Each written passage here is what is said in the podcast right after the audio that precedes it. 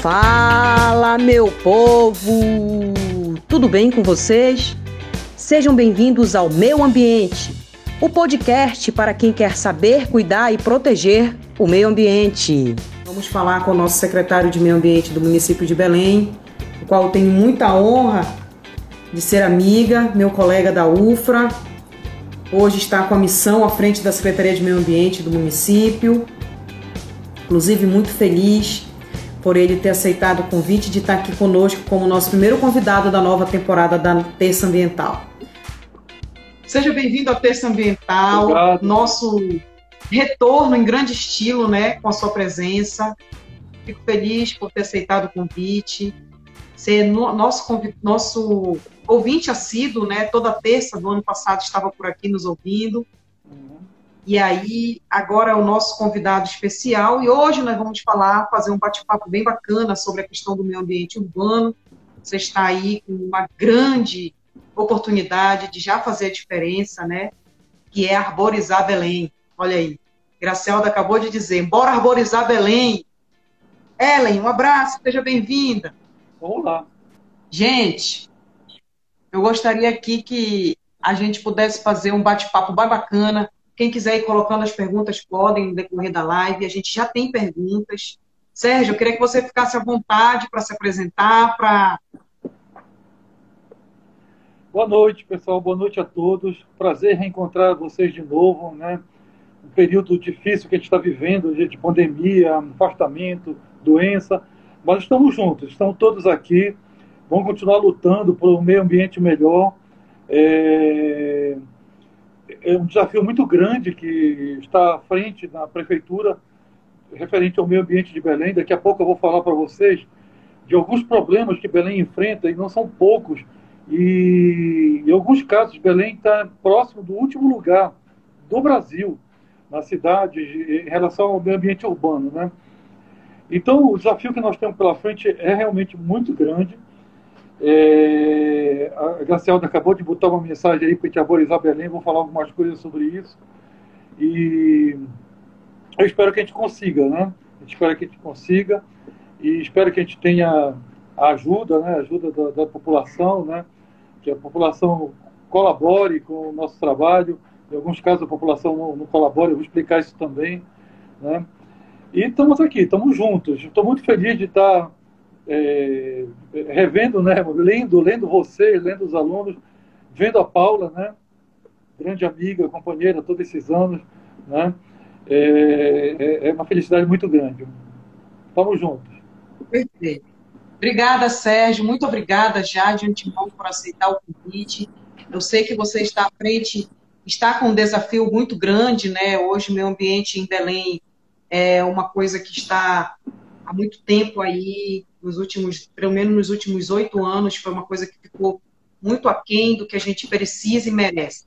A única que a nossa cooperativa está presente aqui, cooperativa de agrárias, dos profissionais de agrária, através do Alisson, muito bacana, fiquem por aqui. Professor André Bezerra, nossa colega da UPA. Wagner está chegando, já tem algumas perguntas chegando aí. Uma, uma pergunta que apareceu aqui logo na, quando eu abri a caixinha é se o Parque Ambiental de Mosqueiro será reativado, ou se tem alguma previsão para isso. Temos, temos previsão, né? A, a, a pandemia está atrapalhando, né? Um pouco, né? Está atrapalhando a vida, aliás, de todo mundo, né? Mas é, o Parque de Mosqueiro ele nunca esteve aberto para visitação pública, né? É, ele foi apenas é, criado numa forma de preservar várias nascentes que tem lá perto da vila do Mosqueiro, né? É, o que a, a, nossa programação para esse ano em relação ao Parque do Mosqueiro é proteger, cercar mesmo e proteger, porque ele já está sofrendo ameaça de invasão. E as pessoas estão invadindo para construir moradias de praia, para passar final de semana, né? Mas com isso estão de, derrubando casas, é, árvores e ameaçando é, a exposição do lençol freático, né, que promove é, o crescimento de água que dá origem a um curso d'água, um curso d'água importante que tem lá, que se une à saída do Pratiquário e à saída do Rio Morubira. Bem, então é uma área que tem que ser protegida urgente. Né? Depois disso, nossa programação será aberta, abrir o parque à visitação. Eu passei de canoa lá, é um, é um lugar lindo, é uma vegetação diferente. Belém vai a Mosqueiro, vai na ilha, mas não conhece a Ilha do Mosqueiro. Então, o, o passeio que vai ser realizado talvez daqui a um ano ou, dois lá no Parque do Mosqueiro, vai ser mais uma atração para o Mosqueiro. Mas uma atração legal, porque ela também ajuda a preservar o meio ambiente do Mosqueiro. Né? Inclusive, eu queria até adiantar para quem fez essa pergunta, não sei quem foi, mas é uma pergunta importante. Nós temos uma programação grande para o Mosqueiro. É, a Ilha do Mosqueiro, é, a gente tem uma previsão que nos próximos 50 anos ela não vai existir mais do jeito que ela é. Então, assim como Belém foi ocupada desordenadamente, o Mosqueiro ainda tem muita área a ser ocupada. E nós queremos estar à frente desse movimento, desse movimento expansivo da cidade que vai ocupar Mosqueiro desordenadamente. Então, nós vamos é, é, estabelecer uma série de unidades de conservação do Mosqueiro que estão projetadas já para a Ilha do Mosqueiro. Então, nós queremos fazer o Parque é, Florestal de Marimari, onde tem uma comunidade de mais de 100 anos, proteger todo o rio Marimari, o, o, o Patiquara e o rio Murubira. Também queremos proteger, fazer a extensão ecológica da, da, do furo da marinha, da Marinha.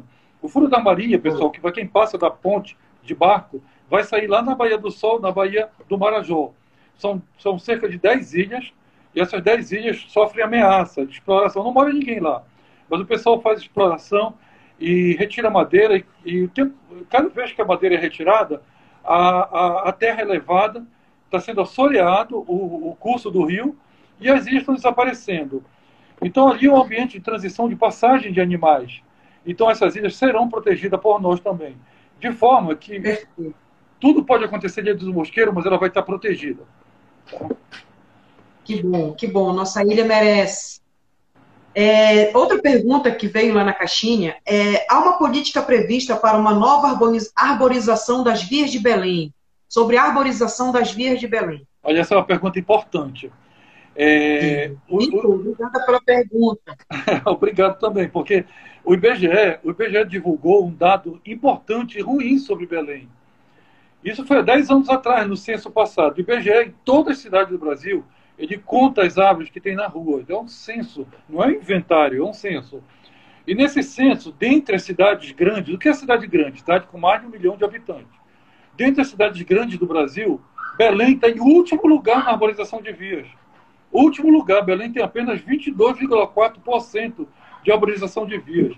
Esse é um dado muito ruim, principalmente para uma cidade que está é, a 4 graus somente da Ilha do Equador. Ou seja, é quente o ano inteiro. Como a Belém é uma cidade que é quente o ano inteiro, Belém precisa de arborização de vias. É através, é, é, a arborização de vias é um índice tão importante que, que muita gente pensa assim, é, o índice de área verde, o índice de verde não quer dizer muita coisa. Para quem está andando a pé na perimetral, ao meio-dia, indo, digamos, da UFRA lá para Embrapa a pé, ela vai morrer de calor, apesar de ela estar tá do lado de uma unidade de conservação muito grande, que tem 4.750 hectares. Isso vai dar um índice de área verde muito grande para Belém, mas a pessoa vai estar tá morrendo de calor no bairro do Marco, morrendo de calor na perimetral, morrendo de calor na terra firme. O índice importante que calcula a qualidade de vida é a arborização de vias. E nesse índice, Belém está tendo o pior do Brasil, da cidade grande, com só 22,4%. Então, respondendo a pergunta de quem fez a pergunta, que eu não me lembro mais quem é, é, é respondendo a pergunta, nós temos um plano, um plano forte de arborização. Então, como eu encontrei a granja sem planta, a granja é a nossa unidade de produção de mudas.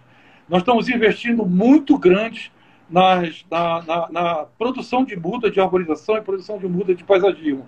Na base de milhares de mudas por mês eu quero produzir. E nós vamos fazer um grande plano de arborização para a cidade. É, completando mais a, a, a, resposta, nós temos um grande problema para arborizar a cidade. Um, de, um desses, eu só vou falar de dois.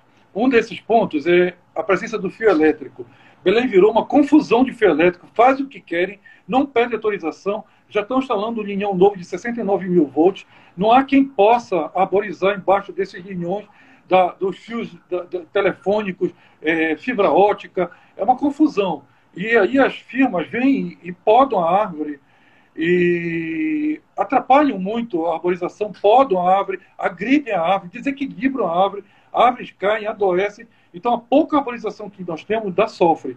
Então, um dos passos é nós entrarmos em, em, contato com essas firmas. Nós estamos, já aprovamos o, o, o, Fernando Carneiro, um vereador de Belém, já atendeu nosso pedido, já, já protocolou um projeto de lei para proibir a, a, a fiação elétrica aérea na cidade.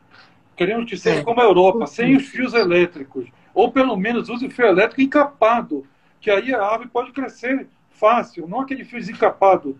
Né?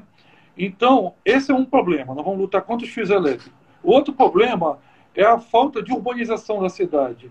Belém tem mais de 50%, 50 da cidade, ou seja, 52% de habitações, aglomerado subnormal, que é o nome técnico da favela. Também um lugar difícil de arborizar, às vezes não tem nem calçada. Né? Então, a urbanização, nesses locais, a gente vai ter que usar estratégia. E já traçamos uma estratégia. A estratégia será é, arborizar em colégios, arborizar em órgãos públicos, arborizar em praça, é, é, arborização de quintais, vamos distribuir mudas para os quintais das pessoas. Nós vamos entrar em todos os aglomerados subnormais da cidade, distribu distribuindo muda. Também vamos fazer a arborização do, dos canais. Os canais estão sendo objeto já, já de trabalho da prefeitura, para que a cidade não alague. Não sei se vocês perceberam, a cidade está alagando menos. E tem outro detalhe, não está caindo árvore. Não sei se perceberam, não caiu árvore esse ano.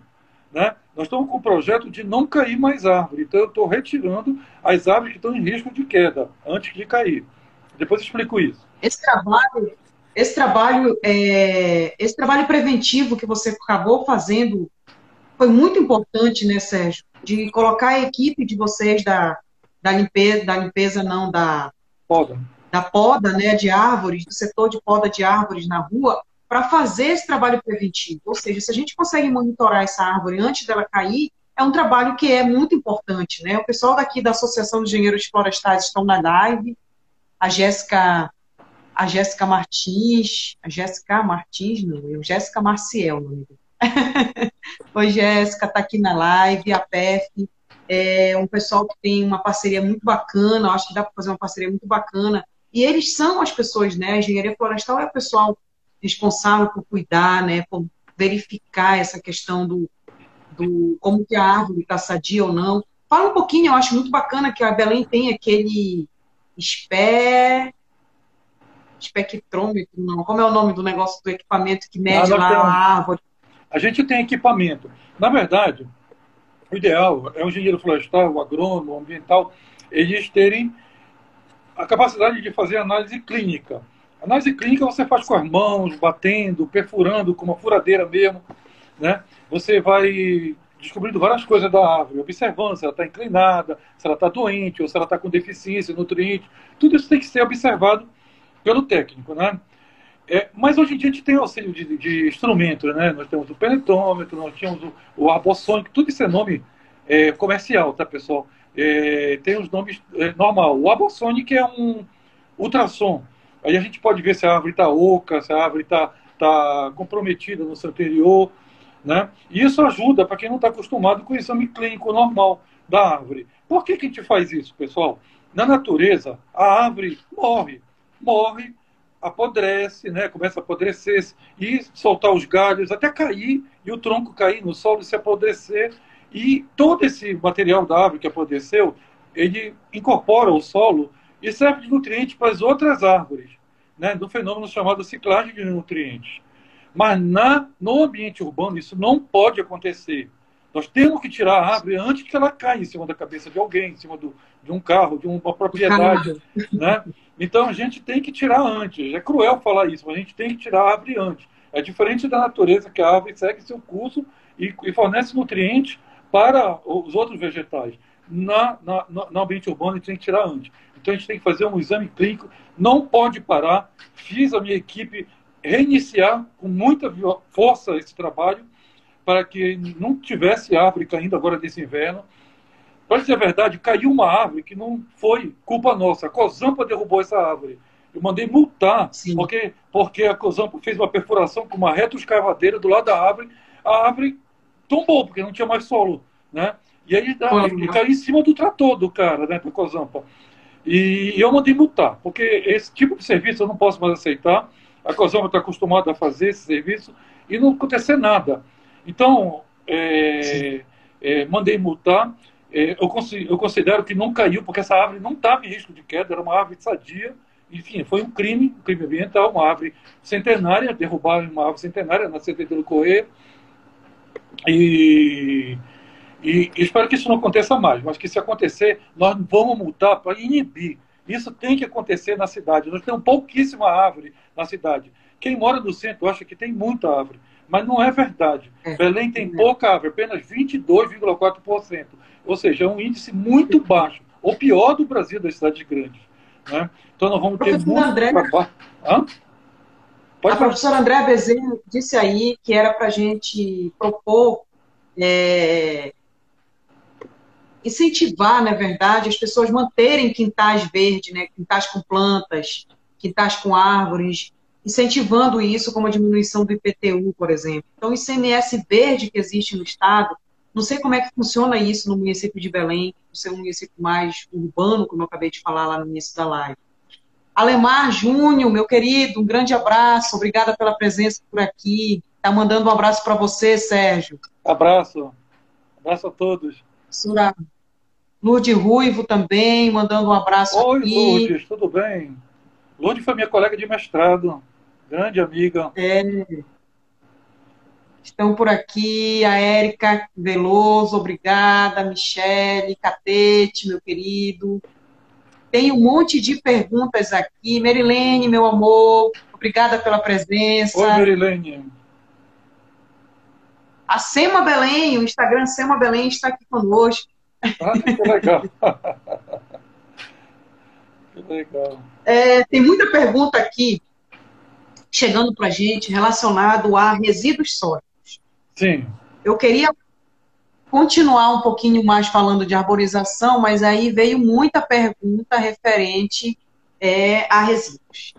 Espera aí, deixa eu juntar aqui. É, como pretende resolver a questão de resíduos sólidos na capital? Existe alguma participação da SEMA em promover e ampliar a coleta seletiva no município? A secretaria responde por questão do lixo? Se sim, quais são os planos para mitigar essa problemática? Tem problemas tem programas previstos de educação ambiental que envolva a balneários e praias? Então, no mínimo, tem umas três, quatro perguntas aqui falando sobre resíduos sólidos. Bora responder. Aí... Bora responder. Bora. Olha, o, o resíduo sólidos, ele está ele tá sob gestão de outra secretaria, que é a CESAM. Sempre foi lá, né? Mas, com, nós, só, nós fazemos parte do conselho de decisões sobre o, o lixo de Belém, né? E são parceiros, né? Então, é, nós temos uns desafios para o lixo, grandes desafios. Né? O, o, lixo hoje em dia é levado para um aterro sanitário em Marituba. O aterro sanitário de Marituba não deu certo e nós estamos sob uma decisão judicial de Marituba de encerrar esse lixão até maio, até o fim de maio. Então, até o fim de maio, nós temos que ter uma solução nova, uma solução nova para o aterro. Bem, então nós tivemos uma grande discussão do novo local para trabalhar. Tá? Vou já falar dos trabalhos, mas vou falar primeiro do local. Bem, eu, eu votei, eu votei no voltar para orar, porque teve várias soluções, terreno aqui, terreno ali, mas eu voltei voltar para orar, porque a gente indo para outro lugar e a gente vai ter que fazer direito, vamos ter que fazer um novo tipo de trabalho que não agrida o meio ambiente, gente vai, mas sempre é um local de lixo, movimentação de carro, movimentação de terra, e são 1.100 toneladas por dia. É muito material, gente. 1.100 toneladas de três municípios um lugar só. Então eu propus, vamos voltar para o Orá, que ele já está impactado. Claro que o Orá tem 250 hectares e nós temos condição de, de, de, de é, é, mitigar todo o impacto que ocorreu no, no Orá. Inclusive, existe um, um, um, um termo de, conduta, né? É, com o Ministério Público, que nós temos que fazer a, a, a, a recuperação do Orá, né? E é possível fazer isso, é possível. Nós temos diversas técnicas para recuperar o orar. Então a proposta está valendo até agora de nós utilizar uma parte do orar, que nós não vamos mais causar impacto, vamos fazer uma nova forma, vamos usar toda a tecnologia moderna, como, como a compactação do solo, do solo, a manta de texto, o tratamento de chorume e o, o, o, a reciclagem do material. Então, é, a reciclagem é um ponto importante. Por quê? Porque nós temos que trabalhar em escala industrial. Por exemplo, tem muita é, é, cooperativa em Belém, né? Então as cooperativas nos procuraram, de vez em quando nos procuram. Ah, eu queria que você me desse material de plástico. Olha, fazendo um cálculo, eu tenho um galpão. Fazendo um cálculo de plástico, eu calculo que a gente deva ter entre 300 e 400 toneladas. Perguntei para o rapaz, cabe no teu galpão? Não, é muito, é muito para um galpão ter 400 toneladas. Pois é, eu vou ter 400 toneladas diárias. Diárias. Então eu tenho que ter um tra tratamento industrial para esse material. Né? Então nós estamos procurando indústrias para transformar isso. Né? Então, eu já recebi é, duas propostas de indústria que eu vou fazer. Tudo isso que eu estou falando para vocês, novidade, ainda nem levei para o pessoal da Cesão. Isso aí, pessoal, isso é, é, E eu me esqueci de trazer o material. Eu vim, eu vim da SEMA agora e nem trouxe material. O rapaz me trouxeram um material de plástico fantástico, sabe? Tem um assim que é uma coluna para fundação. Sustenta uma casa. Tem outros que tu faz parede. Imagine o que vocês quiserem imaginar. Madeira, rifa, ripa, parede, móvel, é, estante, é, o que vocês quiserem imaginar é feito de plástico, mas esse plástico vem do lixo. A gente molda desse jeito, do jeito que a gente quiser. Então deixa de existir como lixo, passa a existir. A gente pode fazer casa popular, pode fazer o que quiser. Já tenho duas firmas cadastradas, vou organizar uma apresentação com o pessoal da Cezan para ver se a gente. Aí isso é transformação industrial né, do lixo. E vai deixar de existir. Né? Então eu vou ficar só com a matéria orgânica. Hoje em dia a matéria orgânica ela é cerca de 60% de todo o lixo. Né? Então vai me dar umas 550 toneladas por dia para a gente movimentar e, e, transformar em composto. Né? Esse composto pode ser doado para a agricultura do Estado. Né? Quem quiser leva. Né? E reduz muito de volume também depois que a gente faz o trabalho de compostagem. E pode ser usado para recuperação de área degradada. É, é, é, é degradada. É, a Luz está falando aí de uma coisa que tem a ver com o que eu estou falando. Se eu vou reciclar o plástico, vou reciclar o vidro, vou reciclar o metal, eu vou ter que fazer coleta seletiva. Coleta seletiva é um problema de um local que a gente ainda não está acostumado. A coleta seletiva, ela requer educação do povo. A gente não vai controlar só com multa. Na Europa, né, o povo é multado, multado mesmo. Tem fiscais em todos os bairros. E a pessoa não tem aquela coleta em toda a porta de casa. Você leva os pontos de coleta e coloca seletivamente para depois a prefeitura ir buscar. Existem umas firmas que também fazem esse tipo de coleta, porque eles usam material para ganhar dinheiro, porque o lixo vira dinheiro. Esse plástico que eu falei para vocês vira dinheiro, é vendido. É vendido para vários propósitos. Né? O vidro também é transformado, o metal, tudo é transformado e vendido, vira dinheiro. Né? E então, nesses locais, eu tinha uma colega minha no doutorado que ela, ela, ela, ela, ela levava bem mais longe o lixo, na Alemanha, é isso? Ela levava bem mais longe porque ela queria vender. Aí, a firma comprava, então ela pegava uma graninha lá. Então ela, ela não jogava no lixo normal, então ela levava mais longe para pegar uma graninha. Então o lixo não é comprado para as indústrias que transformam, porque como vira dinheiro, eles compravam, né, para incentivar, a pessoa a levar até lá. Então, deixa eu voltar à coleta seletiva. Então, a coleta seletiva é uma coisa importante. Então, a gente pretende. Ela funciona, tá? Hã? Quero avisar que ela funciona. Isso, ela funciona, mas a gente vai fazer um piloto. Gente, o, o, nosso projeto é começar com um piloto. Tá? Então, nós pretendemos fazer um piloto num bairro é, carente, né? e também um piloto num bairro não tão carente. E ver as dificuldades que vai ser né? Algumas pessoas não vão aderir, vão jogar no, caminho. Né? É, tem uns locais que a gente já fez o cálculo para colocar ecoponto. O ecoponto será, será para receber o entulho. E o entulho é um problema na cidade. Apesar de a prefeitura não ter é, obrigação de retirar, o entulho enche a cidade de lixo. O entulho é o quê?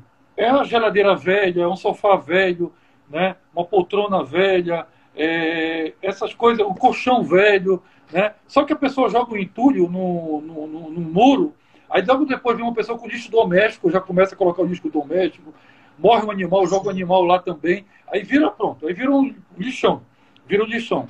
Então o, o, o ecoponto não vai receber lixo orgânico e vai receber só entulho. Quando estiver cheio, ele não vai estar cheirando, é só material inorgânico. Quando estiver cheio, a prefeitura vai lá, o gerente do entulho liga, enche o caminhão e leva, leva para botar fora. Né? Então, muitas cidades têm entulho. Eu estive em São Paulo e fiquei admirado de ver um ecoponto desse tipo no, no Jardins, que é um bairro, bairro rico. Né? Então, tem ecoponto em toda parte de São Paulo. Então, o ideal é que também tenha ecoponto aqui. Tá?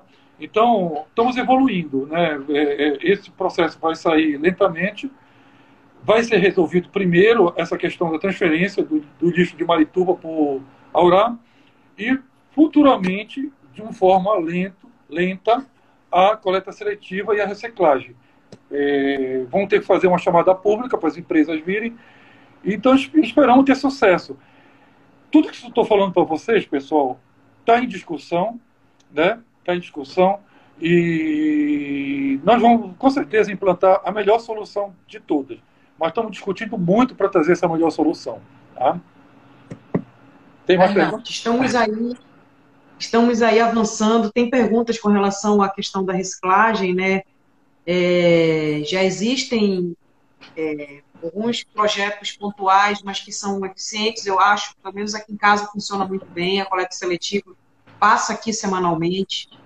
Então, a cooperativa dos resíduos sólidos é, já coleta diariamente, então tem sim uma grande quantidade de cooperativas cadastradas na prefeitura que já fazem essa coleta em muitos bairros, em prédios. Isso já está funcionando e aí a gente só tem que dar uma ajustada aí no processo para que isso aconteça mais forte para que o sucesso do aterro sanitário, o sucesso, o sucesso do aterro sanitário só acontece com a implantação da coleta seletiva. E a coleta seletiva só vai acontecer se a gente conseguir colocar na cabeça das pessoas que é necessário separar na fonte.